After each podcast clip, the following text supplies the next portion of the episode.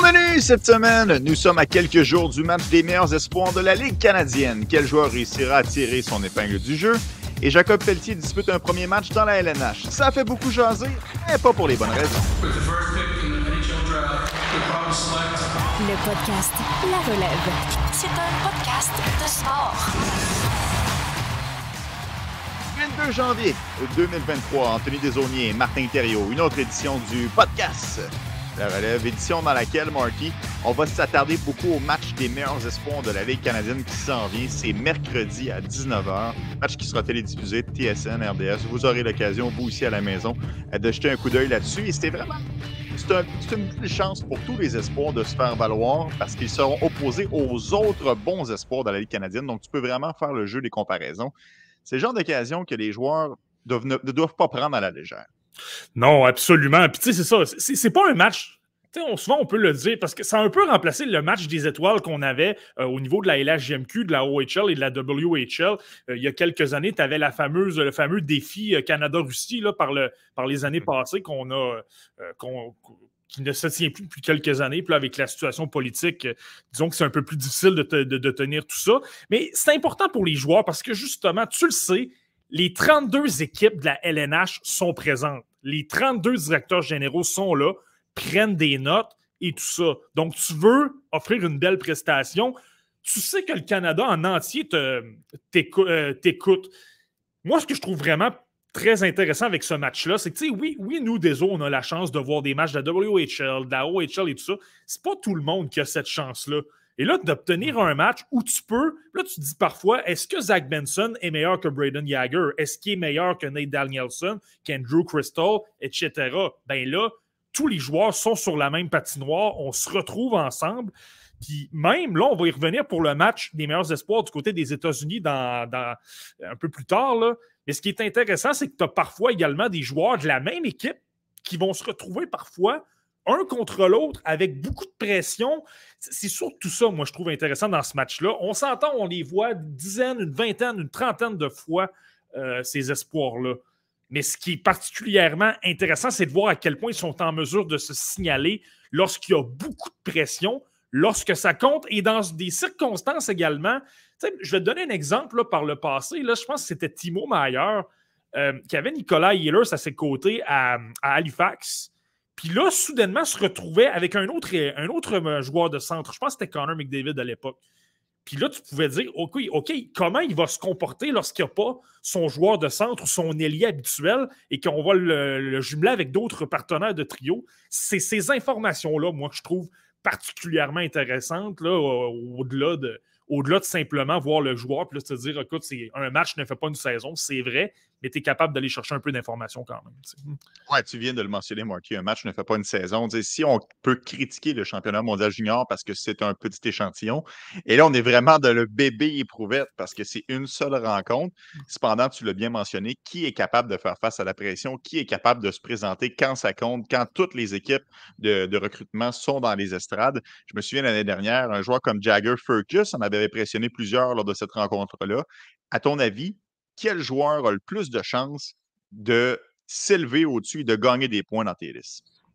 Euh, un joueur qui pourrait gagner des points, euh, je vais y aller avec. Euh, évidemment, là, tu as Connor Bedard. je ne sais pas comment ils ont pensé. Je ne sais pas si ça fait partie du raisonnement et tout ça.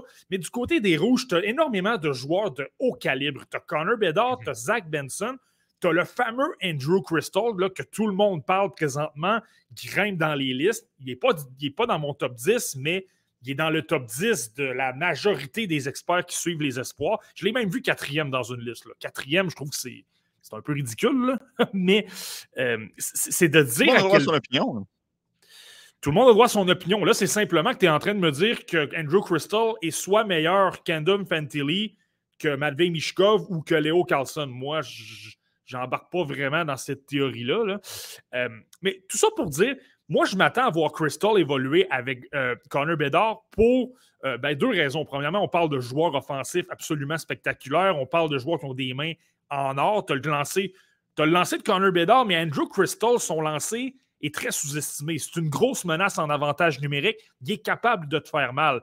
Et le deuxièmement, l'aspect qui est encore plus important selon moi, Crystal et Bédard viennent du même coin, viennent de Vancouver. Mhm. Ce sont des amis d'enfance. Donc, là, tu as l'occasion de mettre Bédard au centre et Crystal à l'aile gauche. T'imagines-tu, ces joueurs-là, ces deux-là se connaissent depuis qu'ils sont tout jeunes. Puis tu le sais à quel point ils ont de la créativité en, euh, à revendre. Tu le sais, tu, sais qu'ils ont à peu près de tout sur une patinoire. Donc, moi, je m'attends à voir des flamèches et je te dirais que c'est surtout lui euh, que je vais surveiller, Andrew Crystal. Pas nécessairement qu'il va grimper dans mes listes grâce à ce match-là, parce que je suis capable de faire la part des choses et de me dire il y a déjà une chimie avec Connor Bedard, ça va bien se passer. Mais il peut vraiment impressionner, donner tout un spectacle et un peu réconforter, dans le fond, euh, euh, ceux qui le voient très haut, qui l'ont dans, dans leur top 10. Hey Marty, j'ai une question un peu plus technique pour toi. Tu sais, c'est sûr que le, match en tant que tel, euh, ce n'est qu'une seule rencontre.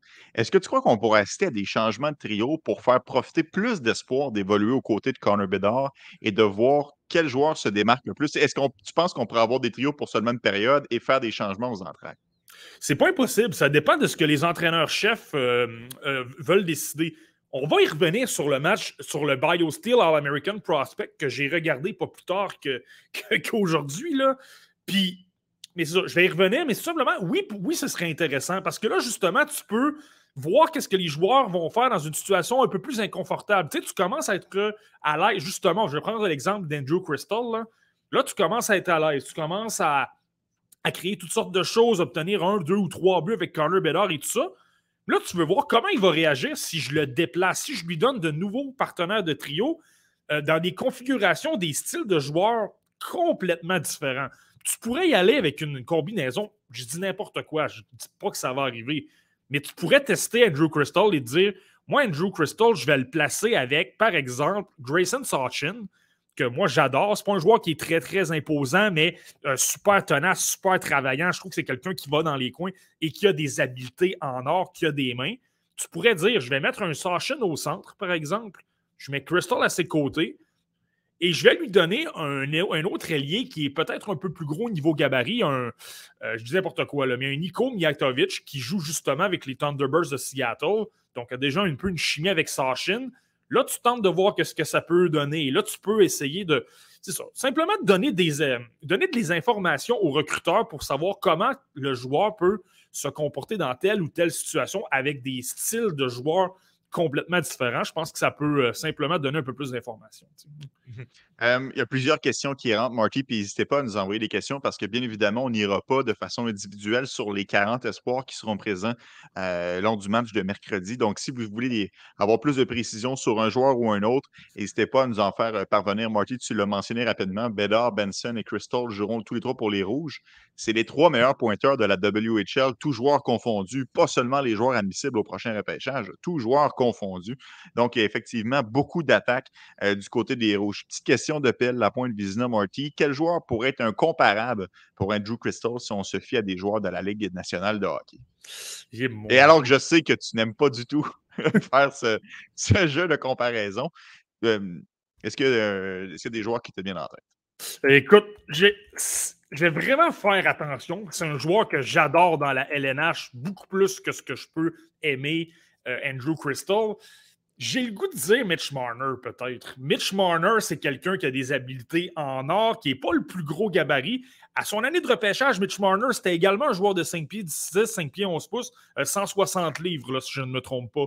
Donc, on est un peu dans les mêmes eaux. C'est également quelqu'un qui se faisait critiquer pour euh, son manque de force physique. On se demandait est-ce que ça va euh, faire le travail dans la LNH. Je ne me trompe pas, là, dans les listes de mi-saison du repêchage 2015, Mitch Marner était très loin. Je pense qu'il était 30e ou 31e et il avait grimpé avec sa deuxième moitié de saison avec les Knights de London. avait finalement été repêché quatrième. Là. Euh, le reste, on, sait qu'est-ce qui s'est passé. Là. Euh, je dirais peut-être avec ce comparatif-là, euh, encore là, il y a des différences. Là, je pense que Marner était davantage capable de s'en sortir, de rouler ses mises en échec et de ben, d'être plus à l'aise un peu au niveau de la pression. Donc, moi, je n'étais pas inquiet avec Mitch Marner. Euh, Crystal, présentement, c'est quelque chose qui me dérange peut-être un peu.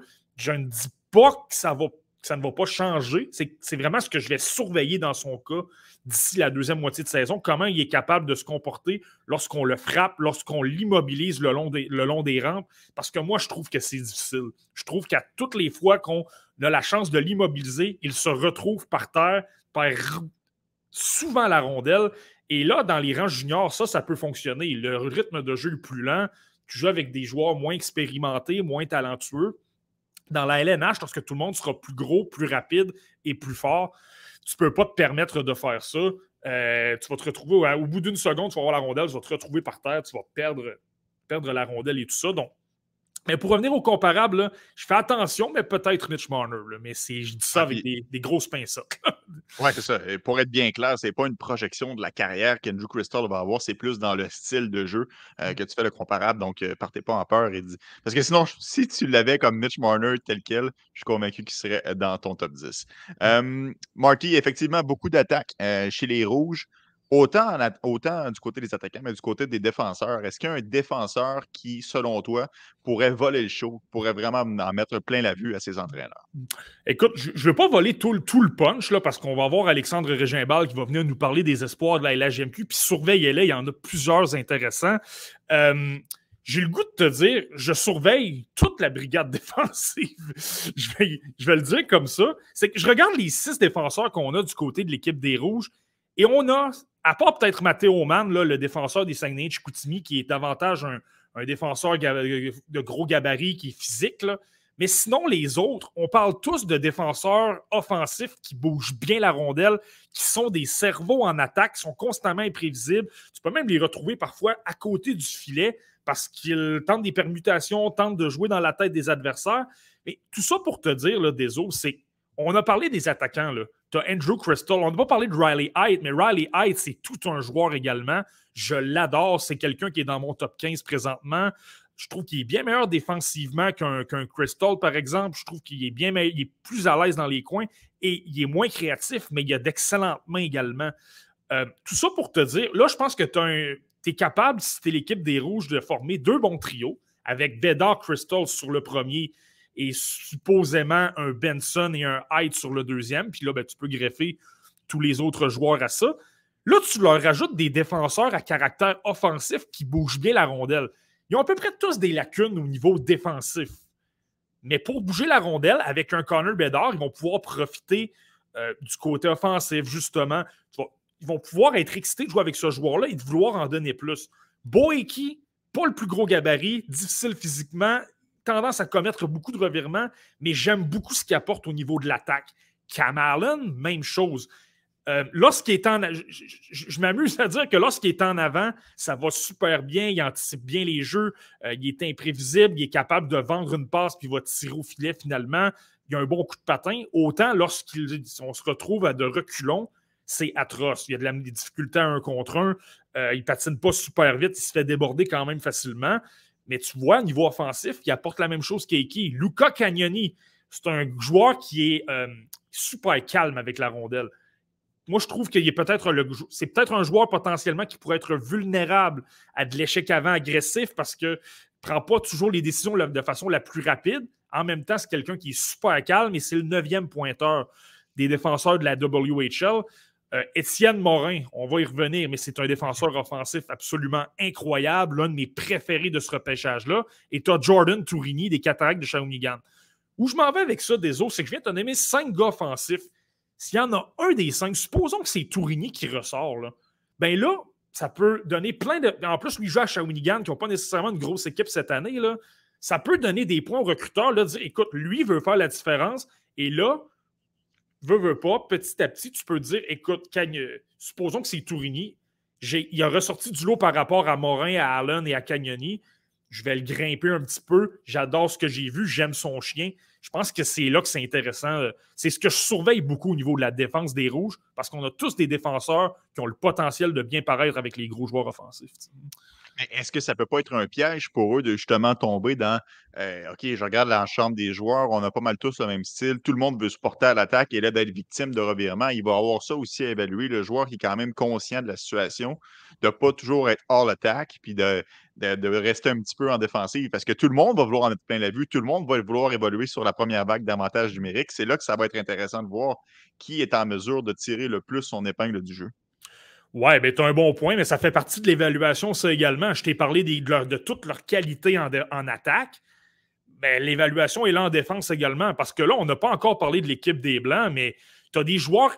je sais pas si ça, ça, je sais pas si on a vraiment fait ça volontairement du côté euh, de ceux qui ont formé les formations pour euh, le match des meilleurs espoirs, mais on a tous des, gros joueurs défensifs, des joueurs excellents dans leur zone.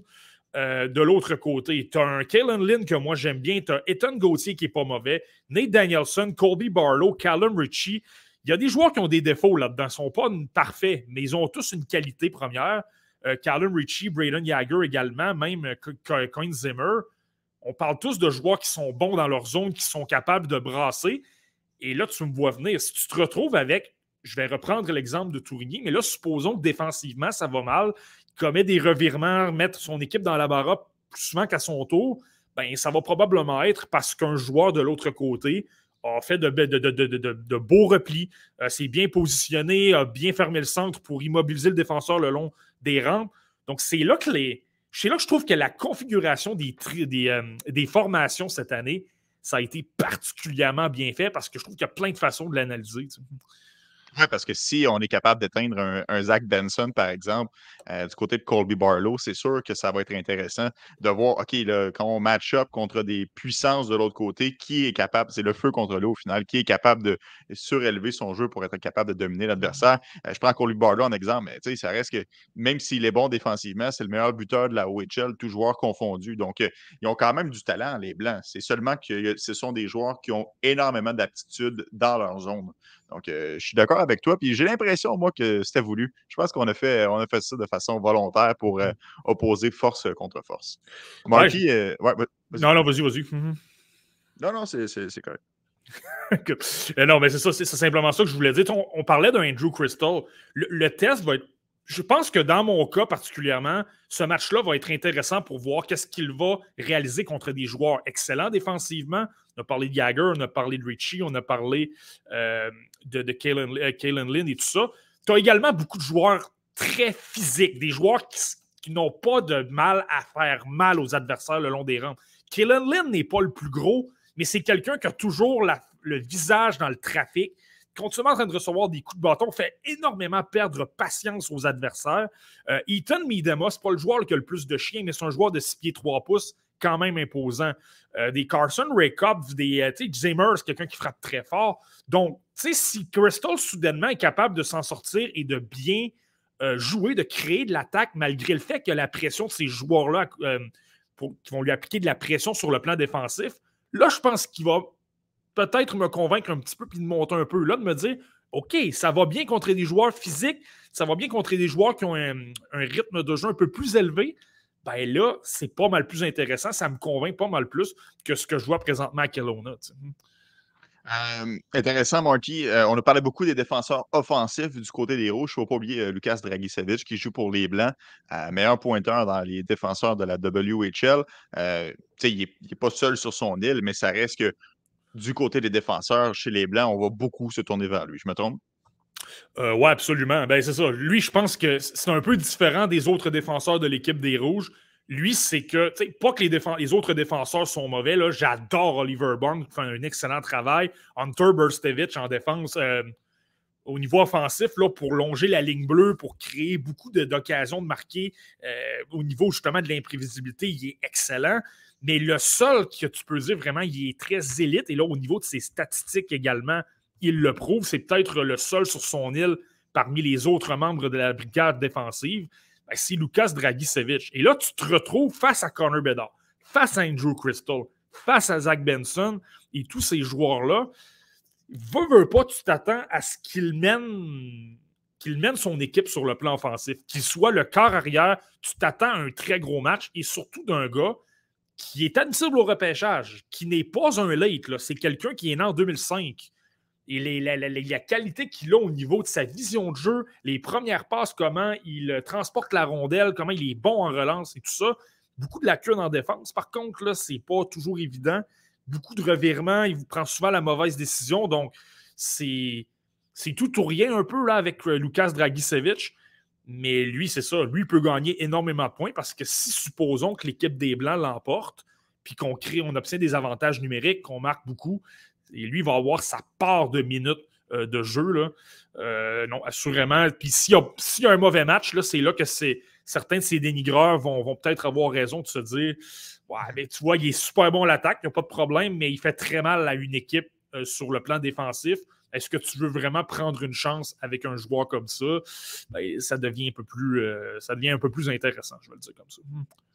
Ça, c'est sûr que c'est un joueur qui, pas sans dire qu'il risque beaucoup, euh, il va avoir beaucoup de projecteurs sur lui.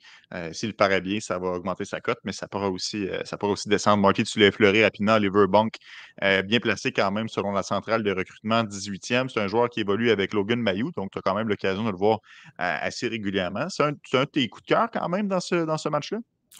Ouais, quand même. J'ai vraiment hâte de le voir. Puis, tu sais, comme justement, je te parlais de la brigade des Blancs, je pense qu'il y a peut-être un peu moins de talent. Là. Je veux dire, euh, Burstevich est, est, bon et tout ça. Oui, il y a Dragicevic, mais euh, Dylan McKinnon, on, en reparlera plus tard. Je ne suis pas le plus grand partisan de ce défenseur-là. Tyler Molendyke, c'est un peu la même chose. C'est un, gars, super bon pour bouger la rondelle, mais euh, il n'est pas très gros. Il a tendance à commettre énormément de crampes au cerveau. Donc, ce n'est pas un, de mes préférés. Mais tu vois, je pense que le, le, membre le plus solide pour dire on veut un bon défenseur, bon dans les deux sens de la patinoire, Là, c'est peut-être le, seul ou presque qu'on a du côté des Blancs. Donc là, moi, je m'attends à voir un. Si on peut voir un Oliver Bunk qui est excellent au niveau défensif, euh, qui tasse les joueurs devant le filet, qui est capable de frapper, de, s'impliquer dans les batailles un contre un, de récupérer des rondelles. Et ce que j'ai beaucoup remarqué, moi, du côté de London, et on n'a pas une excellente équipe du côté de London présentement. Oui, il y a Logan Mayou, il y a Denver Barkey, qui est un autre bel espoir, qui n'est pas dans ce match-là, mais il n'y a pas énormément de talent. Euh, et malgré ça, Oliver Bong, je le vois créer beaucoup d'attaques. Je le vois pas mal plus que je le voyais au Linka Gretzky. Là, transporte pas mal plus l'attaque, pas mal plus imprévisible. Euh, n'a pas peur de quitter sa position pour se retrouver seul devant le filet. Euh, de vraiment surprendre les défenses, les défenses adverses. Plus je le vois jouer, plus il m'impressionne sur ce côté-là. Et le fait qu'on n'ait pas une, une défense à tout casser sur le plan offensif me laisse dire qui va peut-être avoir beaucoup de responsabilités. Si on le place avec un Dragicevic, par exemple, ben c'est très, très bon pour lui.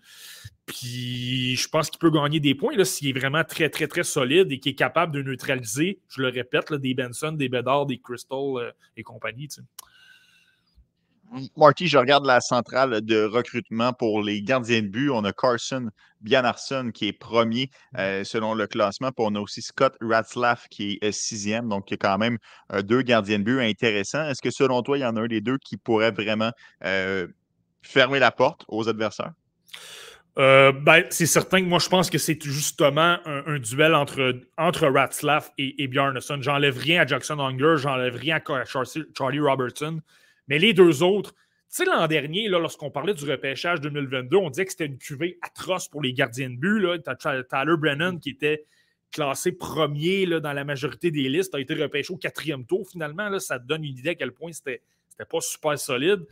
Là, cette année, c'est différent. Tu en as de bons gardiens de but, tu as des espoirs potentiels de premier tour. Et Bjarnason en est un, là, il, est coté, il était coté A et c'est le meilleur gardien selon la centrale de recrutement de la LNH euh, en, Amérique du Nord. Là. Euh, et du, il y a le Michael Rabal qui est un gardien tchèque qui va bien du côté de la USHL et qui rivalise fortement avec Bjarnason.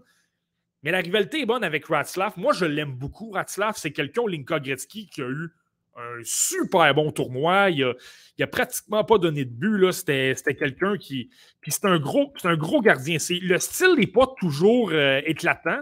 C'est pas pas toujours beau et tout ça, mais s'il y a une qualité qui est exceptionnelle, il a le don de lire le jeu d'avance. Il est toujours en avance sur ce que l'adversaire va faire. Moi, c'est là que j'ai vraiment hâte de le voir. Puis dans un contexte de, de haute compétition également, là où il va avoir beaucoup de pression, où les regards sont portés vers lui. Et surtout, si tu as Bjarnason de l'autre côté, de ce que j'ai vu de Ratzlaff, moi, je m'attends à une grosse prestation parce que je pense que lui, lorsque le, match est plus important, il rehausse son jeu d'un cran. Bjarnason, moi, je vais être honnête avec toi, désolé, euh, beaucoup de gens ont Rabal premier chez les gardiens de but du repêchage. Moi, j'ai Bjarnason. J'adore ce gardien-là. Présentement, il est dans mon top 32, donc je le repêcherai au premier tour si je pouvais. J'espère que Kent Hughes nous entend ici. Ah mais... tu le repêcheras au premier tour. OK, intéressant. Ouais, mais ben, pas, top 15, là, mais vers la fin du premier tour, là, oui, je. Tu sais, un, peu à la Jesper Valstead, si tu veux, avec le Wild du Minnesota, là, dans ce coin-là. Parce que moi, Bjarnason, il y a beaucoup de qualités que j'adore chez un gardien de but. Premièrement, il a le gabarit, il est, très, très, très gros. Là. Puis, l'autre qualité, là, moi, c'est ce que j'adore chez les gardiens de but, c'est une qualité qu'on voyait chez Carey Price. Il est tellement calme devant le filet. Il n'y a rien qui l'ébranle. Il est toujours bien placé. Il donne très peu de retour. Puis même lorsque ça se corse et que ça commence à brasser devant son filet, ça ne semble pas le déranger. Il demeure très calme. Il demeure dans sa bulle. moi, ce sont des qualités que j'adore. Pas que Raval ne les a pas. Il est super bon. Mais je vois, je vois un petit, un tantinet peut-être un peu plus calme. Et moi, c'est ce que j'aime beaucoup. Puis là, en plus, c'est ça, à 6 pieds, 3 pouces. Euh, ben, disons, c'est ça. Il y a le gabarit, ça, ça l'aide beaucoup. Donc, moi, c'est ça que je veux voir. Donc, je pense que là, tu as le potentiel d'avoir une très belle rivalité. Et Bjarnason, j'ai parlé de la défense tout à l'heure, c'est pas une grande défense sur le plan défensif. Donc là, s'il reçoit des tirs d'un peu partout et qu'il doit faire le travail un peu tout seul, ça va donner euh, euh, d'autres informations aussi. Je trouve ça intéressant que tu fasses la comparaison avec Jasper Basted parce que c'était quand même une année qu'on disait euh, élite pour les gardiens de but. Tu avais Sébastien Kossa, Jasper Vasted. Tout au long de l'année, on savait qu'elle allait sortir au premier tour je trouve qu'on entend un peu moins parler de Michael Rabal, de Carson Bjarnason. Peut-être parce qu'il y a tellement de talent au niveau des attaquants qu'il tombe un peu plus dans l'ombre. Je trouve ça intéressant que tu nous dévoiles que potentiellement, au moment où on se parle, en ce 22 janvier, euh, Bjarnason ferait partie de ton euh, top 32. Est-ce que c'est le cas pour Rabal aussi, hein, Marty? Euh, Rabal est au port du top 32. J'hésite. Il est dans mon groupe de joueurs que je me dis est-ce qu'il va être top 32 ou il ne sera pas? Là? C'est ça, c'est pas, pas, clair, clair, mais c'est un groupe, c'est un très gros groupe de joueurs présentement. Je te dirais entre 22 et 45. Là, il y a mhm. des joueurs qui peuvent dégringoler très vite s'ils te déçoivent parce que l'écart entre les joueurs est, très mince, je trouve, cette année. C'est là que tu vois que ce repêchage-là, il y a de la profondeur et il y a, euh, euh, il y a du talent. Euh, excellent, Marty. Euh, ça fait le tour pour les gardiens de but. On a une question de, The Evil Alex qui mentionne J'aimerais avoir votre avis sur Ethan Gauthier. Euh, on va mmh. faire rentrer un intervenant spécialiste de la LGMQ, Marty, mmh. pour venir nous parler de l'espoir du Phoenix de Sherbrooke. Comment ça va, Alex? Ça va pas si mal. C'est moi, The Evil Alex. J'ai posé ma ah, question. Je, voulais que me ah, C'est bon, c'est une bonne idée. Ça, ça a marché. Ça a marché. C'est le burner, burner account d'Alex. Lorsqu'il veut s'en prendre à, moi, par exemple, ben, il va utiliser de The, Evil Alex et il ne va pas me le dire euh, en plein, en plein visage. Attends-toi attends des heures à recevoir des messages de haine. Bon, c'est bon, bon, je suis prêt. Je suis prêt. Heureusement qu'on filtre les, les, les, commentaires. Alex, euh, Ethan Gauthier, c'est probablement, ben, en fait, c'est assurément le joueur de la LSJMQ euh, qui a le plus haut statut avant ce, repêche, avant ce, ce match-là. Est-ce que tu penses qu'il va être nerveux? Est-ce que tu penses qu'il est prêt à faire face à ce grand défi de le match des meilleurs espoirs de la Ligue canadienne? C'est une bonne question. Je ne me suis pas posé à la question de savoir s'il était nerveux.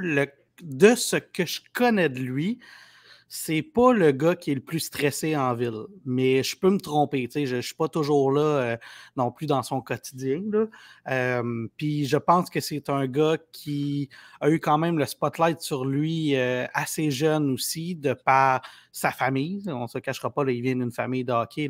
Son père a joué dans la Ligue nationale de hockey. Euh, bon, son cousin joue dans la Ligue nationale de hockey, Julien Gauthier a, a joué dans la Ligue nationale. Alors, je pense qu'il est habitué à ça. Je pense qu'il a hâte de montrer ce dont il est capable à côté d'un gars comme euh, Connor Bedard euh, ou de, tous ces joueurs-là. pour répondre à ta question, ça ne m'inquiète pas bien Il va affronter Connor Bedard parce qu'il se trouve dans les blancs, c'est donc dire qu'il ne sera pas dans la machine offensive des rouges auxquelles on faisait référence tantôt. Euh, bon, je, Marty, j'enlève rien là, au Braden Jagger et au Kobe Barlow. il y a quand même du talent chez les Blancs, mais ça reste que ça pourrait passer par un Ethan Gauthier pour générer de l'attaque. Ouais, ben moi, je m'attends, là, je serais pas mal confiant dans ce que je vais dire. Là. Moi, je m'attends à un très gros match d'Ethan Gauthier. S'il y a une qualité, s'il y, a quelque chose qui retient l'attention dans le monde du hockey, là, dans les cercles du hockey euh, québécois, s'il y a une qualité qui ressort, c'est surtout celle-là chez Ethan Gauthier, c'est justement que lorsque ça compte, il rehausse son jeu d'un cran constamment.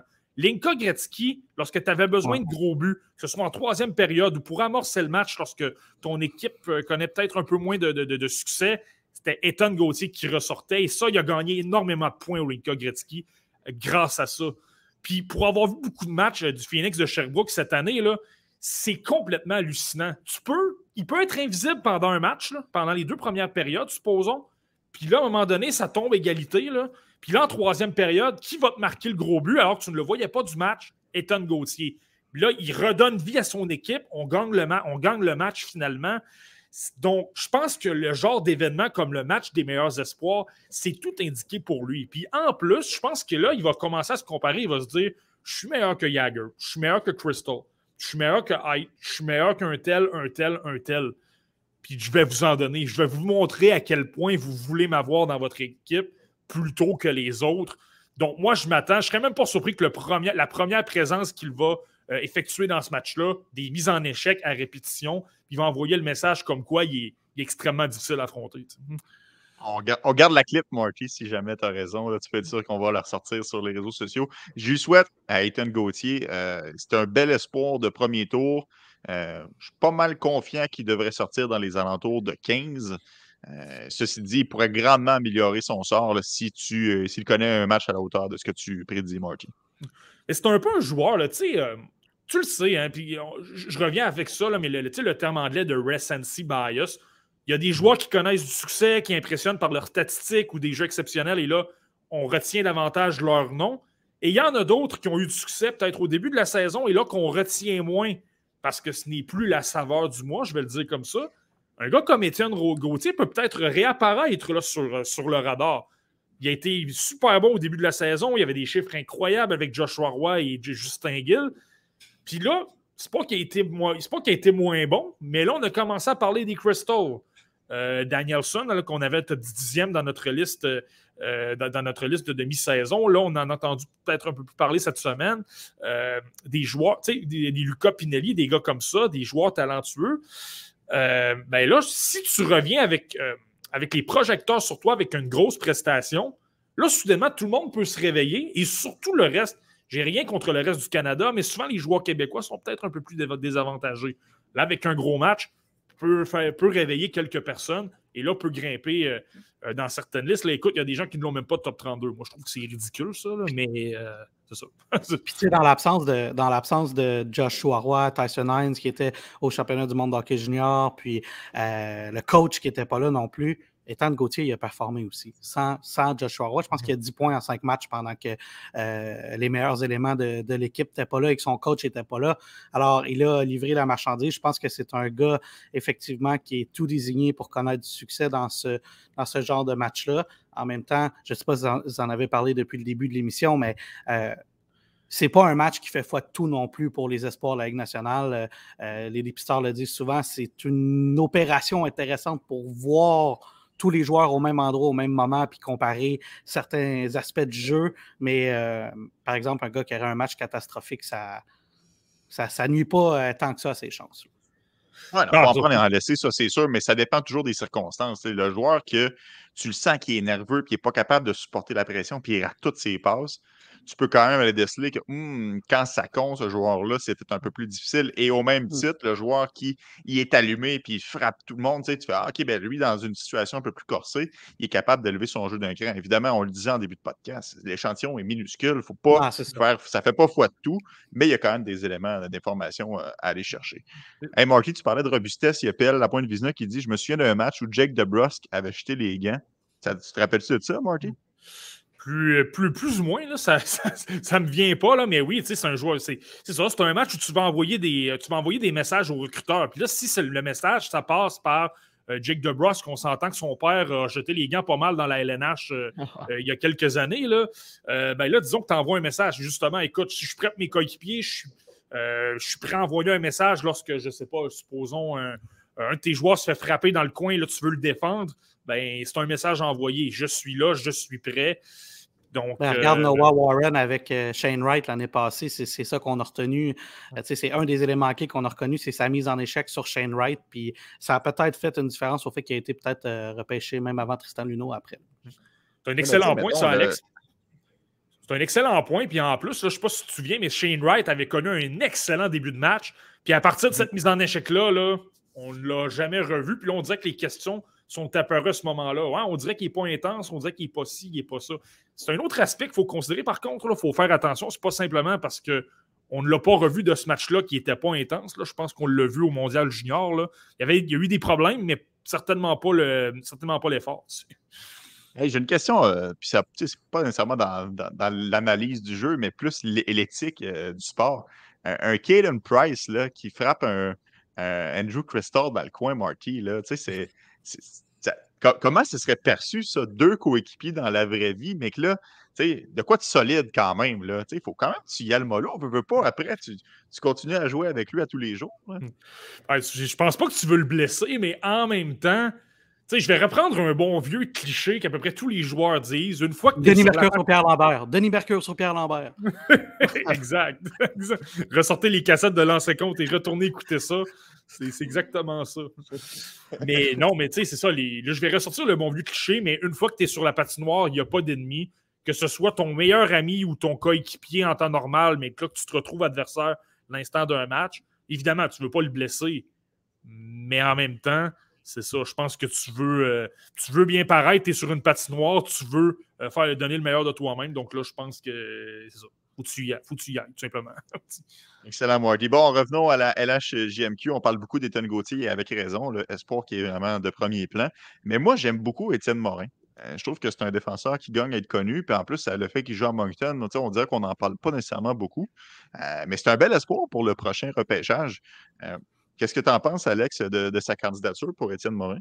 Bah, moi, c'est un défenseur que j'aime beaucoup. C'est un petit gars brillant aussi, par ailleurs, là, qui s'exprime euh, euh, assez bien, euh, qui n'a qui, pas fait beaucoup de bruit depuis son repêchage dans la Ligue, dans la Ligue d'hockey junior majeur du Québec, mais qui a eu une progression constante. Et puis là, ben, il est efficace dans l'essentiel des, des phases du jeu. Il produit offensivement. Et les grands et les gros, c'est pas pour rien qu'il y a beaucoup de yeux qui sont tournés vers lui. Puis je sais que Martin, lui aussi, c'est un, un de ses défenseurs préférés dans la QV euh, de la LHMQ cette année. Ouais, ben tu sais, désolé, lorsque je parlais des fameux défenseurs offensifs qui peuvent faire le travail, là, je pense qu'Étienne Morin, ou ce qu'un gros. Si j'ai à faire une prédiction, je pense que ça va être lui qui va gagner des points dans ce match-là.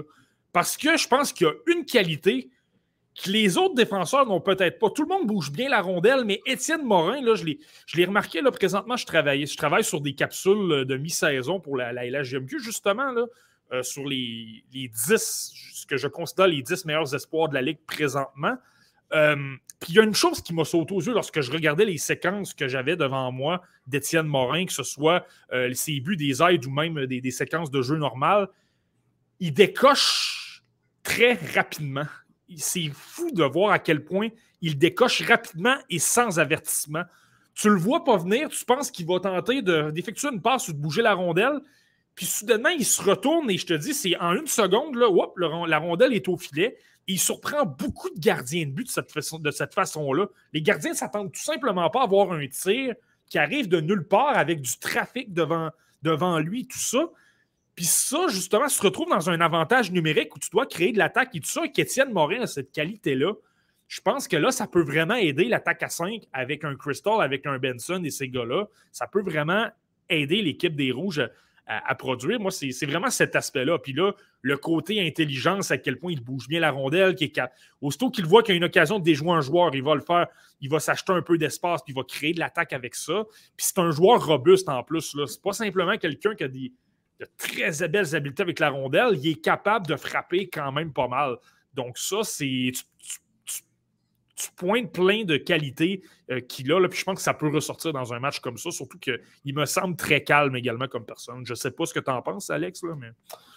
Ouais, ben c'est un gars, c'est un, gars assez calme et qui s'exprime super bien, comme je disais, assez intelligent aussi, autant sur la glace qu'à l'extérieur de la glace. Euh, c'est un candidat bien intéressant, Étienne Morin. Comme je te dis, c'est un gars qui n'a pas fait beaucoup de vagues, mais que sa progression a été euh, très constante et puis qui va effectivement peut-être en surprendre plus d'un d'ici le prochain repêchage. Il y a quelques autres joueurs de la LHJMQ, évidemment, qui sont euh, de la partie. Tyler Peddle, Mathieu Catafort, euh, Jordan Turini, tu en as parlé euh, brièvement tantôt, Marty.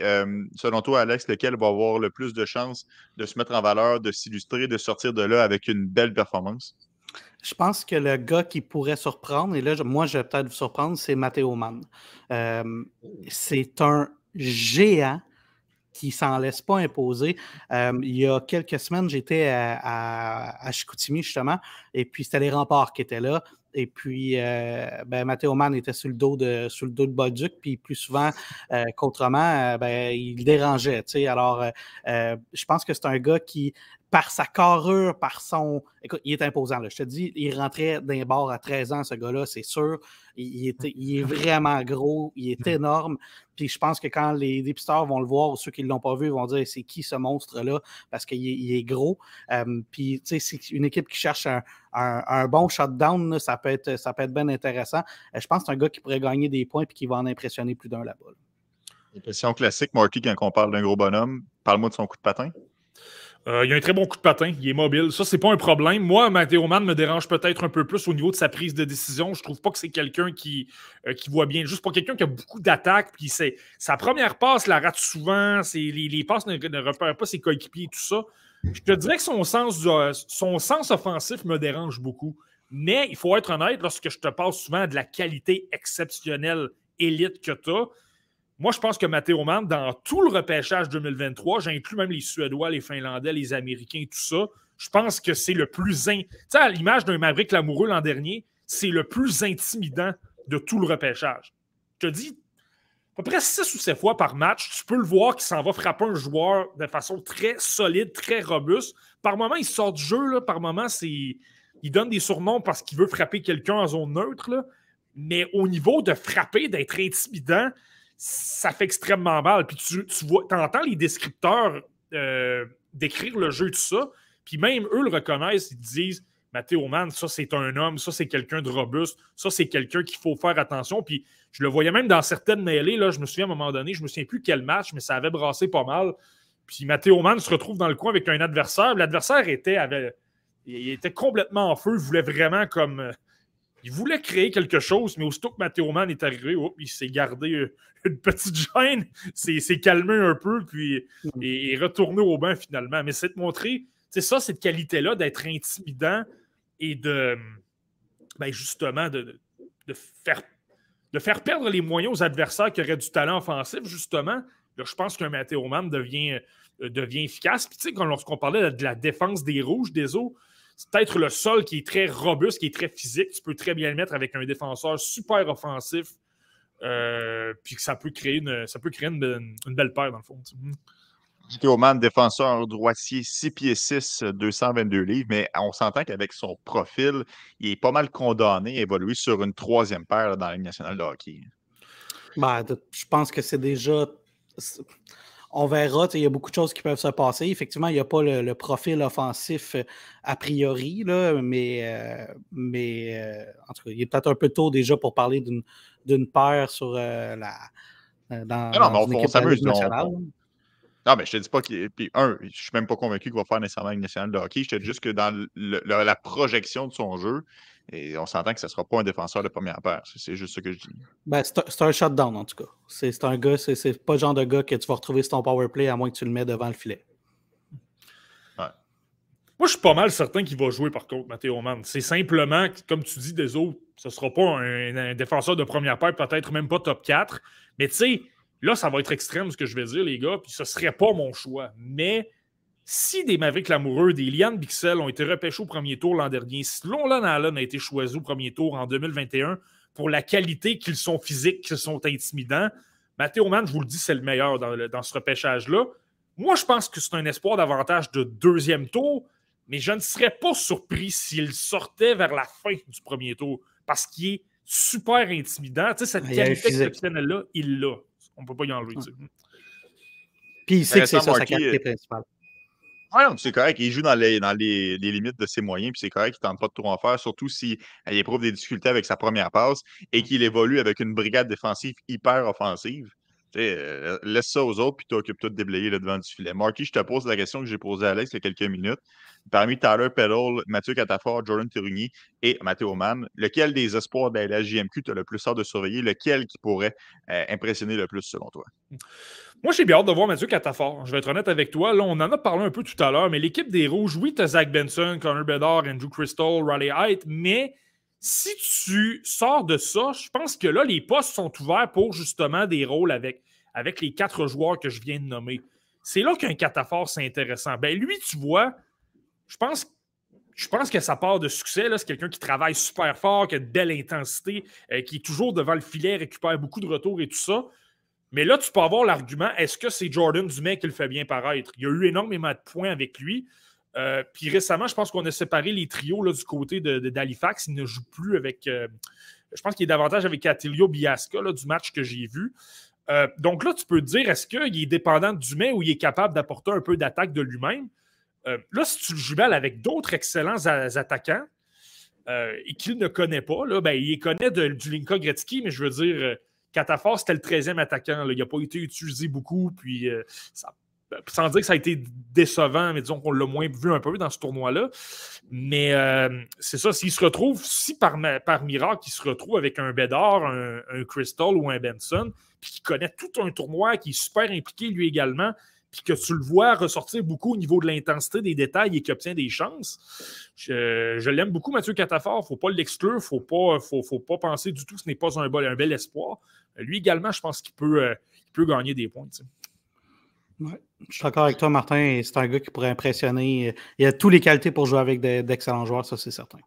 Puis n'oublions pas non plus Dylan McKinnon. Hein. Il y a eu une blessure à Andrew Gibson, là, qui est un, défenseur bon dans les deux sens de la patinoire des, euh, des Greyhounds de Sault-Sainte-Marie. Euh, et là, c'est McKinnon qui a été appelé euh, à le remplacer. Là. lui également, c'est quelqu'un c'est quelqu'un qui est à surveiller. Toi, Alex, qu'est-ce que. tu lui as parlé un peu aussi à Dylan McKinnon. Qu'est-ce que, comment tu l'as comment tu l'as trouvé comme personne?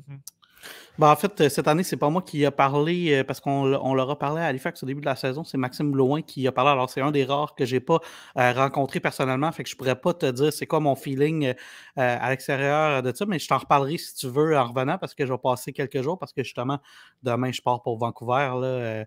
avec ben, pour aller rejoindre les boys au Prospect Game pour la, journée des tests et le match par la suite. C'est une, impression sur vidéo, donc là, il faut faire attention aussi, mais ça semble être une bonne personne. Ça semble être quelqu'un qui, qui, a l'air d'avoir du plaisir, qui rit beaucoup, je trouve. Euh, euh, évidemment, tu dois demeurer sérieux, là, mais je veux dire, euh, ça semble être quelqu'un qui peut amener un esprit, une, belle ambiance dans un vestiaire et tout ça. je te donne un exemple, c'est niaiseux, puis c'est sur vidéo, je ne suis pas en train de dire que j'ai raison.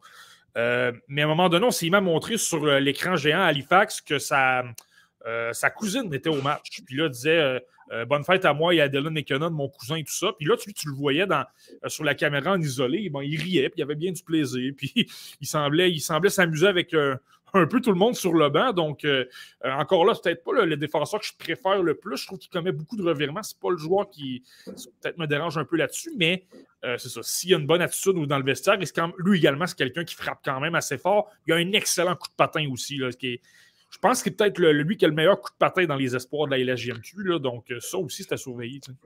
Moi, Martin, je pense qu'il n'y a aucun joueur de la LHGMQ qui commet des revirements. Juste, euh, je ne veux rien enlever à tes connaissances, mais je pense qu'il n'y a aucun joueur de la LHGMQ qui, commet des revirements. Hmm. Je pense des first round picks. Toutes des first round. Toutes, top 5 LHGMQ. Merci, Alex. Alors, avec J'aimerais ça être dans une ligue simulée contre toi, Alex. Je m'amasserais un pactole de choix de deuxième tour. Je repêcherais tous les joueurs que tu exclurais pour prendre les, les joueurs de la LHW. ça parlerait français dans mon équipe. Ah, je ne vais pas te l'enlever, celle-là. Merci Alex de ton passage au podcast La Relève. Ça fait le tour pour les joueurs de la LHJMQ. Euh, Marky, le podcast est loin d'être terminé. Ceci dit, euh, il s'est passé bien des choses dans l'actualité euh, au cours des derniers jours, mais on va quand même tourner la page sur cette analyse du match des meilleurs espoirs. On aura l'occasion de revenir abondamment lors du prochain podcast. Bon, il y a eu l'équivalent chez les États-Unis, le BioSteel All-American Game, qui se trouve être exactement le même principe, mais chez les Américains. Et ça, ça a eu lieu. Donc, on peut vraiment euh, s'attarder sur les résultats.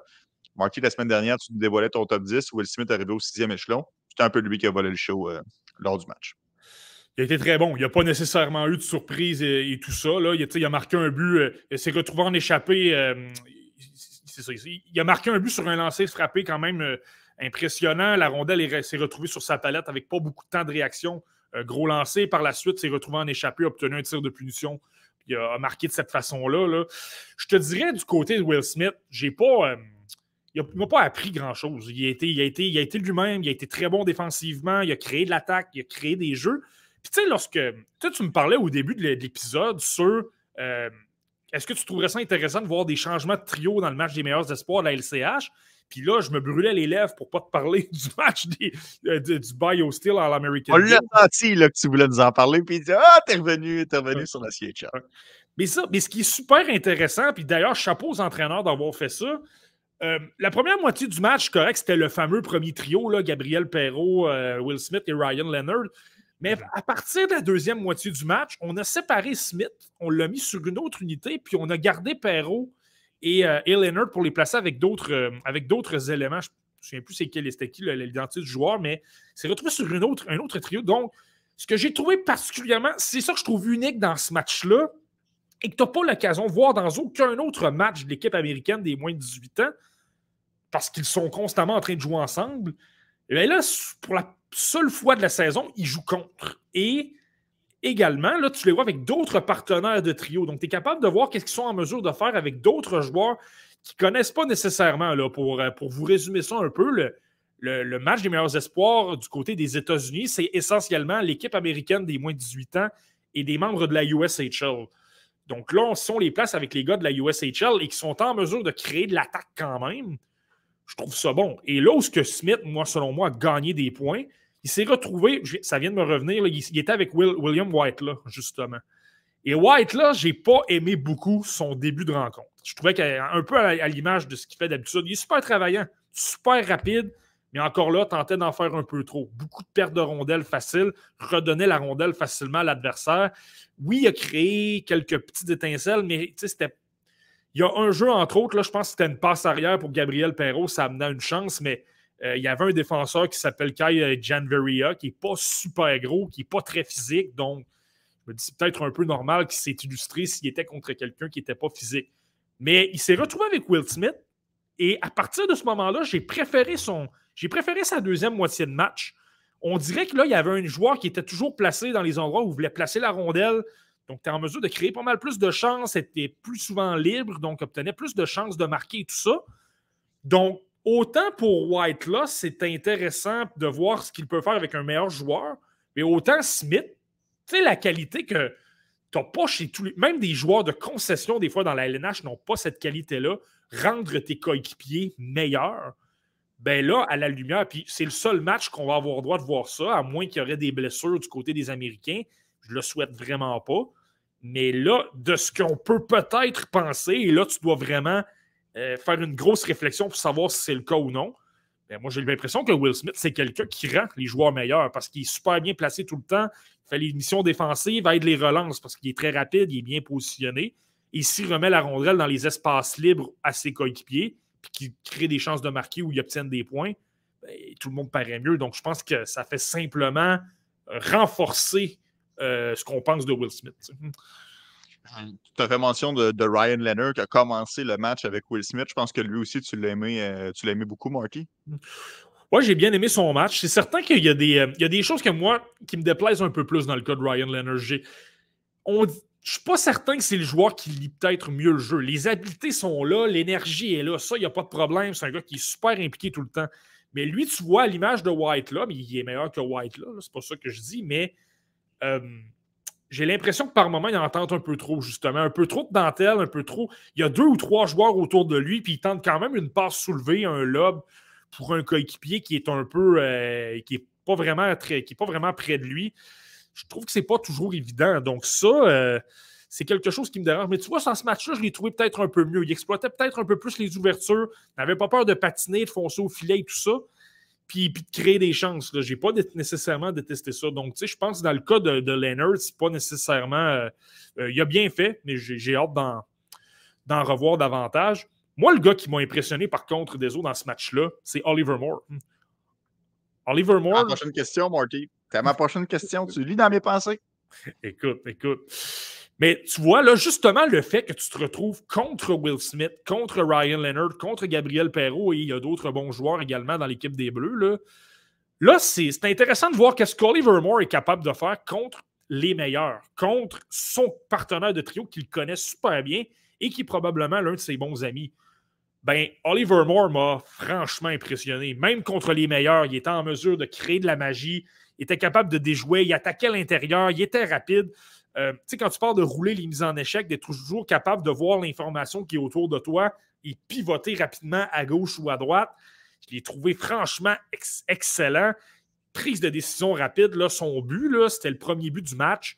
Euh, une passe rapide, tir, sur réception très rapide, pas sans avertissement, donc très difficile de prévoir qu'il va décocher ce tir-là. Euh, franchement, il y a énormément de vitesse. C'est déjà revenu beaucoup. On entend souvent cette comparaison-là, mais on le compare beaucoup à Dylan Larkin, lui. Et là, de voir ce qu'il est en mesure de accomplir dans un match comme ça contre d'excellents joueurs, je le répète, s'il fait ça contre Will Smith, contre le gros trio de l'équipe américaine des moins de 18 ans, ben là, tu peux dire, lui, il n'y en a pas de problème. S'il évolue contre les meilleurs, que tu lui mettes euh, Axel Sandin Pelika ou que tu lui mettes euh, euh, Andrew Crystal, justement, ou Ryan Leonard ou ces gars-là, il n'y en a pas de problème. Il se présente, il a le coup de patin, il a les habiletés, il a à peu près tout ce que tu recherches pour avoir un joueur dominant dans la LNH. Moi, je vais être honnête avec toi, il a gagné énormément de points. Je ne sais pas s'il va être je te dirais, il, il s'est probablement mérité une place dans mon top 10, mais je vais, euh, je vais, je vais y penser un peu. On a fait la liste mi-saison un petit peu trop tôt, Marky. Là. Mm. Euh, j'ai bien hâte de voir euh, la suite des choses pour Oliver mais ça, c'était très intéressant. Bon, mm. tu parlais tantôt des joueurs qui, qu'on entend beaucoup résonner leur nom dans les espoirs. Trey Augustine, évidemment, pour des raisons plus qu'évidentes au championnat mondial junior, a en fait beaucoup parlé de lui. Il était du match classé parmi les meilleurs là, chez, euh, euh, sur la centrale de recrutement. Il est troisième pour les gardiens de but. Est-ce que tu as aimé euh, sa, prestation, sa prestation générale chez les Bleus? Ouais, ben dans le cas des gardiens de but, c'était un peu difficile de faire une évaluation solide parce que je vais, te, je vais résumer un peu. On a pris les trois gardiens de l'équipe américaine des moins de 18 ans, on les a placés ensemble. Donc, essentiellement, Augustine a commencé le match, mais elle a dit plus qu'une période. On s'est retrouvé avec Carson Musser, que j'aime beaucoup. C'est un gros gardien de but 6 pieds 4 pouces, qui est super mobile. Euh, c'est pas le plus euh, athlétique, mais il est toujours très bien placé. Lui également, il anticipe bien. Euh, lui, a, joué la deuxième période et Michael Chambray, ça s'écrit chambre dans le fond, mais Michael Chambray, lui, a, a, la troisième période. Lui, ça a peut-être été un, un petit peu plus coussi ça. C'est quelqu'un qui est très athlétique, mais qui n'est pas justement parfait au niveau technique. Mais tout ça pour te dire, je pense que Trey Augustine m'a montré qu'est-ce qu'il a montré euh, pendant le mondial junior, pendant euh, n'importe quelle euh, compétition comme ça. Super intéressant. On le voit à quel point il n'est pas super gros, mais il est très rapide, il anticipe super bien, il est très intelligent, il est toujours à la bonne place au bon moment. Mais comme je te dis, là, pour, pour simplement 20 minutes de jeu, c'était un c'est un peu difficile de faire un portrait, de portrait réaliste. Mmh. Intéressant, Marty. Ça fait le tour euh, pour le BioSteel All-American Game. On fait un petit retour en arrière parce qu'on a une question euh, de euh, Guillaume qui te mentionne on peut s'attendre à quoi des joueurs un peu moins connus dans le match des meilleurs espoirs de la Ligue canadienne de hockey, comme Pitre Mijatovic ou encore Lardy? Marty, est-ce que tu as une impression générale sur ces joueurs qui résonnent peut-être un peu moins sur la twittosphère et dans les différentes conversations d'espoir? Ben, c'est certain que tu as énormément de joueurs. Euh, tu as beaucoup de joueurs là-dedans que c'est des gars. Euh, euh, je vais simplement parler de Pitre, de Mijatovic, de, Lardis. Là, on parle des joueurs. on parle de joueurs qui, sont qui ont quand même du caractère. C'est des gars qui n'ont pas peur d'appliquer de l'échec avant, qui sont travaillants, tout ça. je, pense même dans le cas de Pitre qu'il y a de bonnes mains. Peut-être pas des mains de top 6, mais sur un troisième trio, tu te retrouves avec un Pitre qui travaille très fort, qui est capable de déjouer de temps à autre des joueurs et amener un un 10-15 buts, 30 points par saison, ben, je pense que c'est parfait. Puis je pense qu'il est quand même bon physiquement, il est bon dans les coins, tout ça. Euh, il parle de Nick Lardis, ça c'est un bon point. Lui jouait à Peter, Peterborough, il avait moins de temps de jeu. A été, euh, Peterborough, eux, visent le titre, donc on s'est, euh, on s'est renforcé, on a, ajouté, on a ajouté des éléments de ce côté-là. en revanche, Lardis, lui, s'est retrouvé avec Hamilton. Je te rappelle qu'Hamilton, c'est l'équipe qui, qui était la, son champion en titre de la OHL. On a vidé l'équipe. Si tu veux, là, Mason McTavish n'est plus là. Pas besoin de te dire qu'Arbor Jacky n'est plus là et on, a effectué d'autres transactions euh, euh, de, ce type-là. Euh, mais tout ça pour te dire que dans le cas de Lardis, ben lui, s'est retrouvé du côté d'Hamilton. Ça fait en sorte qu'il a beaucoup plus de temps de jeu. il se retrouve sur le premier trio, il évolue, puis il dispute du 19 à 20 minutes. Et j'ai regardé un match, là, je n'ai pas regardé 50, mais je n'ai regardé un. Et c'est, oui, c'est impressionnant. C'est un gars qui a un bon coup de patin et c'est quelqu'un qui a un bon lancer. Là, je ne suis pas convaincu que c'est un joueur top 6 non plus, lui, parce que je trouve qu'au niveau offensif, tu le vois pas beaucoup. C'est quelqu'un qui travaille, mais c'est pas quelqu'un euh, qui ressort par ses habiletés, qui est en train de déjouer tout le monde et tout ça. C'est davantage qui s'illustre par son, sa, vitesse et tout ça. Moi, je te dirais que par les les gars peut-être un peu moins connus qu'on n'a pas parlé, euh, il y a certains joueurs qui sont intrigants sur le plan physique. Ils ne sont pas nécessairement les meilleurs joueurs avec la rondelle. Ce pas nécessairement des joueurs qui ont des mains et tout ça, mais c'est des joueurs excessivement difficiles à affronter sur le plan physique, frappent beaucoup. Moi, je pense à un Jaden Lipinski. Là, ça, c'est quelqu'un qui évolue avec les Giants de Vancouver. Et lui, ça m'a sauté aux yeux tout de suite. Il n'est pas très haut dans mes listes. Mais lui, lorsque je me promène dans ma liste, je le vois tout de suite son nom parce que, sais, quand tu parles d'une qualité exceptionnelle, lui a frappé mon imaginaire parce que j'ai fait Oh, il frappe, il frappe pas à peu près. Il est constamment dans les coins, il est constamment en train de brasser l'adversaire. Donc, lui, d'une façon ou d'une autre, j'ai hâte de le voir parce que c'est justement le joueur de joueur qui pourrait retenir l'attention des amateurs parce que c'est quelqu'un qui est très difficile à affronter. Ouais, Marty, ça fait.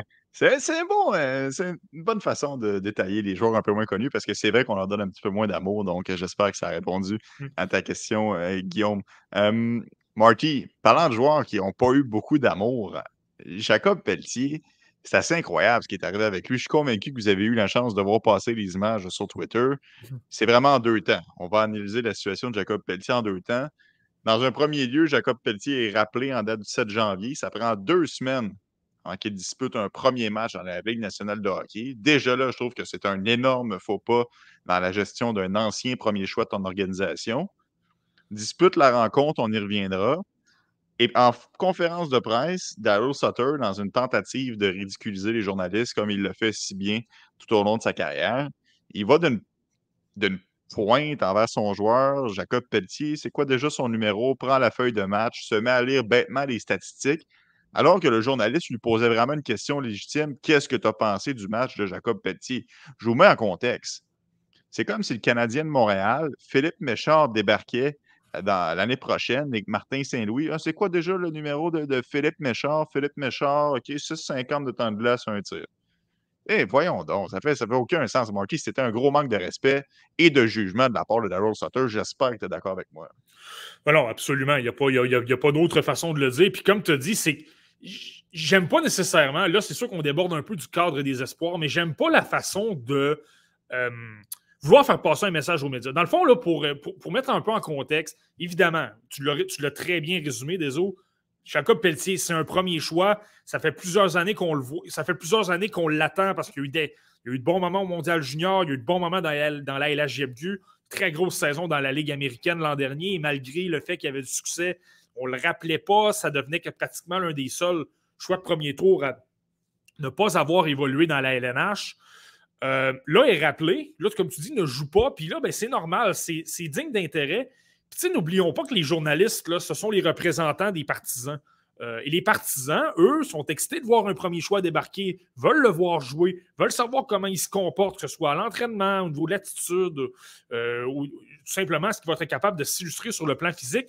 Donc, on parle d'un sujet complètement légitime. C'est pas comme si Walker Doer, qui lui, en passant, s'est fait vanter par Daryl Sutter lorsqu'il a marqué son premier but dans la LNH, là, dans le cas de Pelletier, c'est, c'est pas contre Pelletier. Je pense, je suis pas mal certain que Jacob Pelletier, puis on le sait, là, on l'a déjà eu au podcast La Relève, c'est quelqu'un qui a une joie de vivre incroyable, c'est quelqu'un qui a vraiment beaucoup de plaisir, c'est, c'est un bout en train, là. Il, il adore avoir du plaisir, il adore amener de l'énergie dans le vestiaire, mais puis je suis pas certain que ça a été expliqué, je suis pas certain qu'il y a des problèmes. Mais là, de passer ton message dans les médias comme ça, euh, puis c'est ça, c'est que tu fais mal. Je comprends ce qu'il veut faire, c'est de dire il n'est pas encore arrivé, il a simplement disputé un match et 6 minutes 35.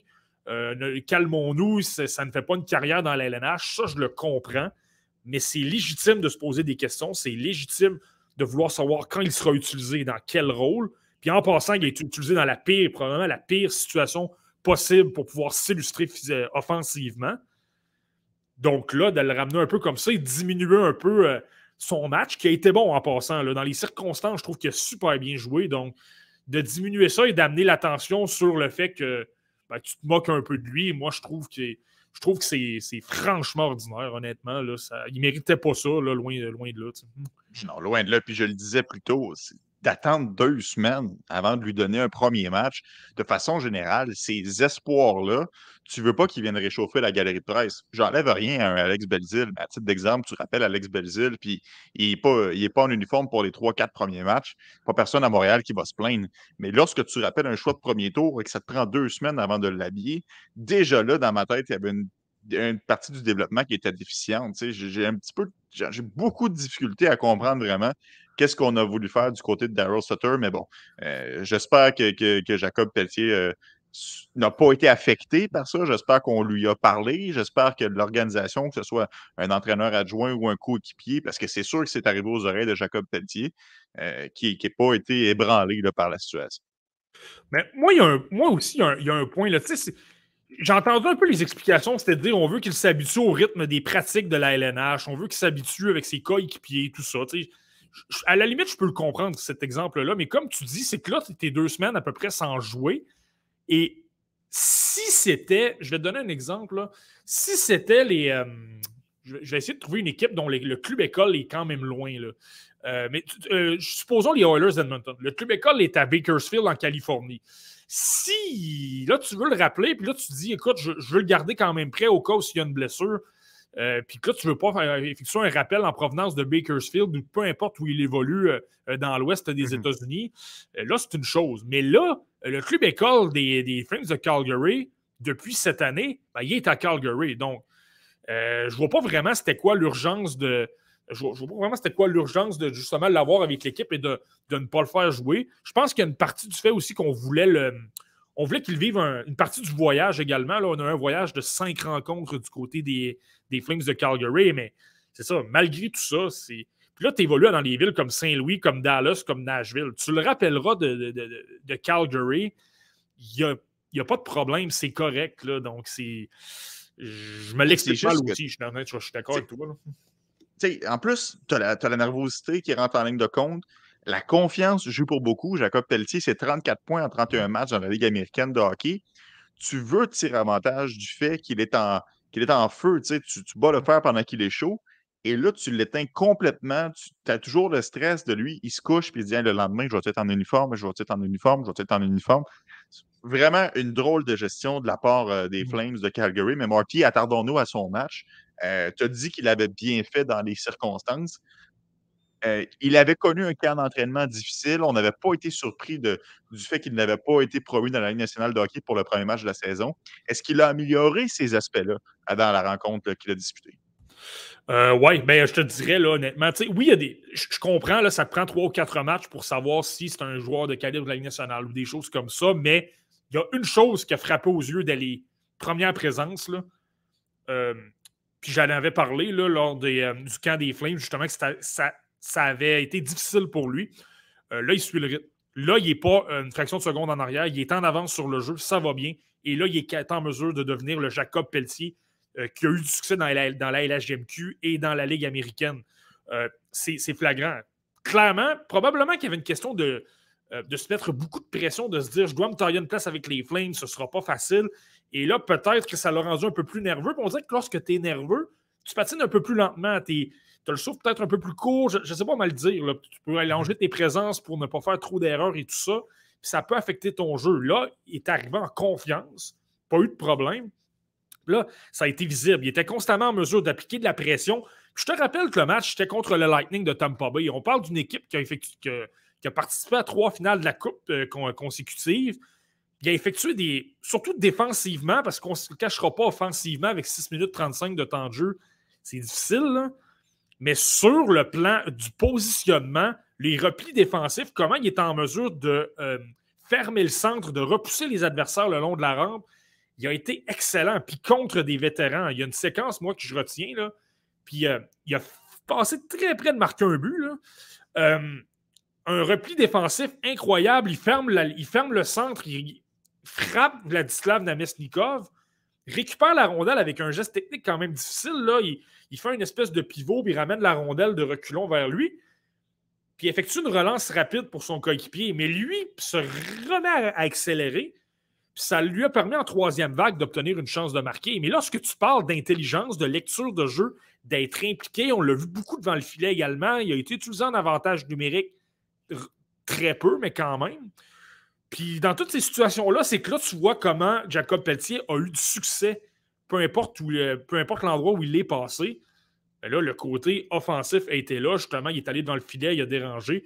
Puis le plan défensif, il a été excellent. Donc, au moins, sur le plan de dire est-ce qu'il suit le rythme de jeu, est-ce qu'il me fait mal sur le plan physique ou défensif, Darius Sutter peut dire ce qu'il veut, mais Jacob Peltier ne l'a pas mis dans le pétrin dans ce match-là, je pense. Et les Flames l'ont emporté contre euh, le Lightning de Tampa Bay. Puis il y a même un, ça n'a pas rapport, mais il y a un partisan du Lightning qui a lancé son chandail de Vasilevski sur la patinoire, alors que le Lightning a une excellente saison et ils ont deux Coupes Stanley à leur affiche euh, dans les dernières années. Donc, ça, c'est.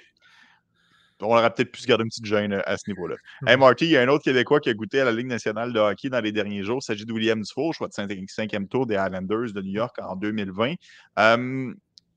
Peut-être un petit peu plus difficile pour, euh, pour Dufour. Contrairement à Pelletier, lui, il a été placé dans une situation favorable avec Josh Bailey et Matthew Barzal.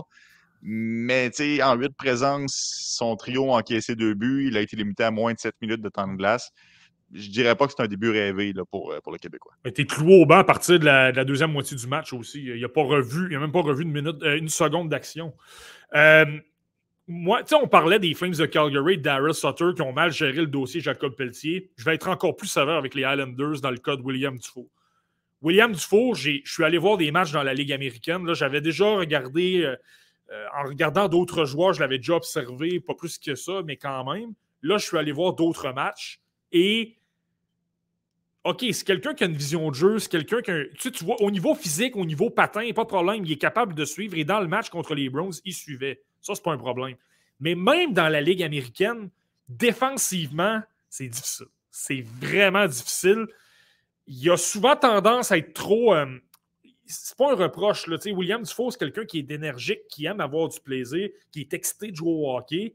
Là, le problème, c'est qu'il peut sortir du jeu pour mettre trop de pression. Il y a déjà un de tes coéquipiers qui, euh, qui, qui, met de la pression sur le porteur de la rondelle. Il va y aller, mais ça va libérer un, joueur à la pointe. Euh, on le voyait même dans la Ligue américaine, dans un calibre de jeu où il y a moins d'exécution, il y a moins de vitesse. Là, non seulement on le rappelle, et je, le répète, là, c'est pas un reproche contre William Dufault, c'est sa première saison professionnelle. Il y a simplement une demi-saison derrière la cravate sur le plan professionnel et moi, je pense que ça lui prend au minimum un an et demi dans la Ligue américaine pour s'habituer au rythme professionnel, corriger ces lacunes-là sur le plan défensif, justement. Là, par la suite, tu l'amèneras dans la LNH. Puis c'est pas comme si les Islanders n'ont pas de joueurs capables de faire le travail dans la LNH. J'ai vu à tour à tout, là. Lui, il n'y en a pas de problème. Lui, la vitesse est là. Lui, le, le jeu dans sa zone, de fermer le centre, d'avoir des bonnes relances et d'être capable d'aller au filet, lui, il n'y en a pas de problème. Mais William Dufour, lui, c'est un problème. Là, on le rappelle. Et Lane Lambert peut bien dire ce qu'il veut, là, de dire on a été mal conseillé par l'équipe de la Ligue américaine de rappeler ce joueur-là qui était clairement pas prêt. Mais là, l'autre problème, Lane Lambert peut dire ce qu'il veut, mais c'est quand même lui qui l'a placé sur le premier trio. Oui c'est bien de jouer avec Matthew Barzal et Josh Bailey, mais en revanche, tu affrontes les Browns de Boston de l'autre côté. Puis lui, ça a été ça le problème, là. C'était du temps de jeu contre David Krejci. C'est du temps de jeu contre Taylor Hall. C'est du temps de jeu contre Charlie Coyle. C'est du temps de jeu. Je me souviens pas de l'avoir vu contre Patrick, euh, Patrice Bergeron, Pasternak et tout ça, mais euh, Charlie McAvoy, Matt Grizzly. Là, je te parle.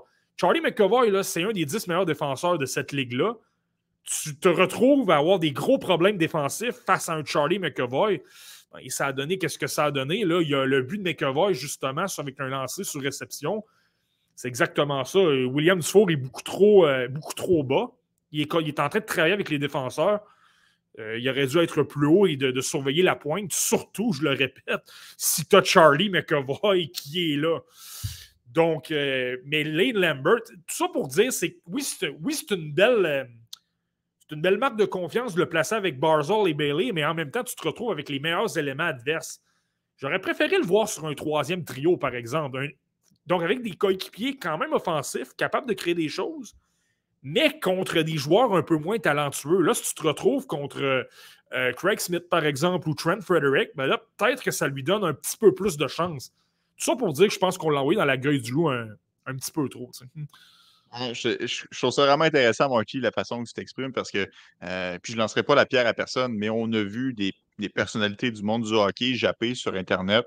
Euh, féliciter les Highlanders de le placer sur un premier trio parce que quand le Canadien rappelle des joueurs, en l'occurrence Anthony Richard, on ne lui donne pas la chance de performer et on l'envoie sur des quatrièmes trios. Je ne dis pas que c'est nécessairement mieux, mais parfois, on peut oublier ça, que ce n'est pas nécessairement parce que tu as des opportunités offensives que tu vas te mettre en valeur. Ça t'expose parce que tu vas jouer contre des gros trios aussi. Donc, ça, c'est un point qui est, euh, qui est franchement intéressant et je pense que ça explique. Ça n'a pas été long. Là. William Dufour a été renvoyé là, euh, dans la Ligue américaine et d'ailleurs, il a marqué, je pense, à son, à son match suivant. Là. Premier match. Euh, premier match suivant son, sa démotion, mais c'est pour ça que des fois, il faut en prendre et en laisser sur Twitter. Et parfois, il y a des gens qui ne voient pas les matchs et qui ne se gênent pas pour s'exprimer. Donc, il faut prendre ça aussi avec euh, un grain de sel. Ouais, ben c'est ça. Je pense que la clé là-dedans, c'est de voir les matchs puis de voir où sa progression. Tu sais, si tu as un joueur comme euh, tu sais, Yessi Ulonen récemment a été utilisé sur le premier trio à Montréal. Euh, lui, ça allait bien à Laval, il suit quand même bien. Puis, tu sais, je suis pas en train de dire que c'était la solution, que je, que je l'utiliserais 50 matchs sur le premier trio, mais lui, tu avais quand même une base de dire OK, défensivement, il me fera pas mal, il patine quand même bien. C'est un gars qui a deux, trois, quatre saisons d'expérience dans la, dans la Ligue américaine. Donc, il va peut-être te faire moins mal si tu le places contre des Matthews, des Marner, des, des Bergerons, des Pasternak. Mais là, c'est que Dufour, clairement, défensivement, c'est extrêmement difficile, même dans la Ligue américaine. Là, tu l'amènes contre mhm. les Browns de Boston, contre les meilleurs éléments adverses. C'est là, euh, c'est toujours une question de de situation où ce que le joueur en est dans son cheminement et tout ça. C'est, c'est, ça. je le répète, c'est pas une critique contre Williams. Il doit simplement. Tu sais, s'il y a quoi de positif, par contre, c'est que là, il le sait que ça va vite. Il le sait que les joueurs n'ont pas euh, peur de, faire des permutations, de, le surprendre alors qu'il ne regarde pas. Euh, là, il sait pas mal plus qu'est-ce qu'il a à travailler depuis ce match-là. Euh, tu sais, son, son, bâton, moi, je trouve que son bâton est peut-être un peu trop un peu trop dans les airs. Il est un peu trop, il est un peu trop à deux mains sur le bâton sans appliquer de la pression euh, au sol puis de repousser les rondelles. Ça, c'est une autre lacune. Je pense qu'il va falloir qu'il améliore. J'ai vu une séquence, là, à un moment donné, il y a trois joueurs des Highlanders devant David Krejci. Il patine à fond de train. Donc, il n'y a rien à dire au niveau de l'effort, mais il se présente à la hauteur de Krejci, tente de balayer la rondelle, mais Krejci s'est tout simplement retourné à droite. Euh, Dufour est passé dans le beurre et, et Krejci est en mesure d'effectuer un jeu. Puis je le répète, il y avait trois joueurs des Highlanders devant. Donc, tu n'as pas en donné au. C'est bien de travailler fort, mais tu dois comprendre ce qui se passe euh, euh, autour de toi aussi. Exact. Puis je vais amener un point que moi, personnellement, je ne pense pas souvent parce que je n'ai jamais été entraîneur et encore moins entraîneur dans la Ligue nationale de hockey, mais c'est euh, André Tourigny qui s'exprimait sur le sujet. Puis c'est une chose de faire graduer des jeunes de la Ligue américaine, mais il ne faut pas non plus que tu brises la hiérarchie dans ta chambre des joueurs. C'est-à-dire que si tu prends un jeune joueur et que tu le places directement sur le premier ou sur le deuxième trio, ça veut dire qu'il y a un joueur qui occupait le top 6, à moins évidemment d'une blessure, qui lui va se faire, euh, va se faire repousser sur un trio inférieur. Puis là, ce gars-là dans la chambre ne sera pas content. Ce gars-là dans la chambre, il a des amis. Qu'est-ce qui a mérité le jeune pour passer devant tout le monde? Tu sais, des fois, il y a ça aussi à gérer, les égaux des joueurs. C'est un élément qu'on ne considère pas régulièrement, mais les joueurs de hockey veulent tous du temps d'avantage numérique. Si tu fais graduer un jeune joueur puis qu'immédiatement il évolue sur, sur ta première vague d'avantage numérique, ça ne fera pas des contents des, joueurs heureux dans la chambre. Sans dire qu'ils doivent automatiquement tous commencer sur la quatrième trio et de monter. Je ne dis pas ça parce qu'il y a des joueurs quand même qui ont des profils différents. Ça reste que c'est un point qui est à prendre en considération. Il faut que les joueurs gagnent un petit peu leur place sur l'avantage numérique. Ceci dit, Yesse Ulonen, avec la situation du Canadien, avec la panoplie de blessures, de le prendre sur un premier trio, j'ai pas de problème. Mais si on avait fait la même chose, par exemple, avec Raphaël Harvey Pinard, je pense que ça aurait soulevé différentes questions. C'est un peu ça mon point, euh, Mark. Ouais, mais c'est là qu'il faut faire attention avec William Dufour. C'est là que je vais peut-être défendre les Islanders. Là. Il y en avait des blessures également. Je, regarde c'était quoi les trios lors de, ce match-là. Là. Euh, le deuxième trio, probablement qu'on ne voulait pas briser le trio Andersley, Brock Nelson et, euh, et Anthony Beauvillier. Euh, Là, par la suite, les alliés droits, tu, le sais, le fameux quatrième trio, euh, Martin, Martin Cizikus, puis euh, c'est pratiquement le meilleur quatrième trio de la Ligue depuis des années. On ne veut pas briser ça. Euh, puis là, tu as le choix entre William Dufour et Hudson Fashing, qui, lui, c'est un vétéran qui a, 27-28 ans. C'est un joueur qui a roulé sa bosse dans la Ligue américaine, qui n'a jamais trouvé de chaise dans la LNH. Donc là, on s'est peut-être dit, on va préférer le jeune qui va super bien, qui a un bon coup de patin, et qui est en progression. Là, il allait bien à. Je pense c'est 10 points ses 12 derniers matchs dans la Ligue américaine. Là, donc, on s'est dit qu'il est en confiance, ça va bien. Mais malgré tout ça, pour la raison que je t'ai expliqué tout à l'heure, de l'exposer face à, de bons joueurs, j'aime pas l'idée de mettre Fashion sur le premier trio, mais je serais allé avec ça parce qu'au moins, il est plus expérimenté. C'est un petit peu plus, euh, il sait un petit peu plus comment, comment ça se passe là, dans le fond. Mais c'est sûr ah, que c'est il n'y a rien de mal de se tremper le pied avant de sauter dans la piscine. Donc, euh, ça, il aurait pu graduer au sein du premier trio dans le même match si l'entraîneur réalise qu'il est prêt. Mais bon, Marty, il, aurait pu, mais il aurait pu le mettre sur le troisième trio. Le troisième trio, c'est Zach Parisé et, euh, Jean-Gabriel Pajot. Tu es avec d'excellents vétérans pour te montrer exactement comment ça se passe. Et Pajot, en plus, c'est un Québécois, il parle français. Donc, ça, ça aide. Donc, ça, ça peut être. Je ne suis pas en train de dire que c'est la seule façon de l'expliquer, mais disons que ça peut aider un, Dufour à se sentir à l'aise aussi. Ça, c'est sûr et certain. Hey, merci beaucoup, Marty, pour une autre édition euh, du podcast La Relève. Vous avez été encore une fois très nombreux à la maison à nous suivre et à commenter en direct. Donc, pour ça, on vous en remercie. Manquez pas cette semaine, mercredi, 7 h. C'est une belle occasion pour tout le monde, sans nécessairement avoir les différents outils, les différentes plateformes comme Instat pour voir les jeunes espoirs. C'est à RDS, c'est à TSN, manquez pas ça, match des meilleurs espoirs de la Ligue canadienne de hockey. Euh, évidemment, Marty, tu vas suivre ça avec une grande attention, il n'y a pas de doute là-dessus. Euh, je te, je te confirme. On, va regarder ça avec grand intérêt. On va prendre beaucoup de notes. Euh, on a eu Alexandre Régimbal plus tôt. C'est certain que je vais l'appeler à un moment donné. On va parler d'un peu de ce qu'il a, euh, de ce qu'il a vécu. ben, j'ai déjà hâte également la semaine prochaine. On va vous ramener, va vous ramener des informations là-dessus. Puis ce que je trouve encore plus intéressant, c'est que, je le répète, nous, on les voit, les espoirs, on les a vus depuis le début de la saison. Vous, vous n'avez peut-être pas eu la chance pour des raisons de temps, de ressources et tout ça. Là, vous, serez en mesure de les voir, vous serez en mesure de nous dire qui vous avez aimé, puis on pourra en jaser. Ça, c'est super intéressant.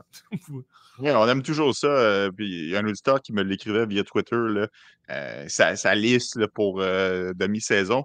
N'hésitez pas à nous partager vos, vos listes, n'hésitez pas à nous partager nos impressions. On n'est pas des experts, on ne se proclame pas experts, on s'amuse avec ça. C'est un beau projet qu'on a parti il y a de cela trois ans. Et euh, n'hésitez pas à nous faire parvenir vos différentes impressions sur les joueurs. C'est le fun de débattre et de s'amuser avec ça. Marty, merci beaucoup. On se revoit la semaine prochaine. On se revoit la semaine prochaine sans problème. Encore un très gros épisode de Zo. Yes. merci beaucoup à la maison et rendez-vous dans sept jours pour une autre édition du podcast La Relève. Salut tout le monde.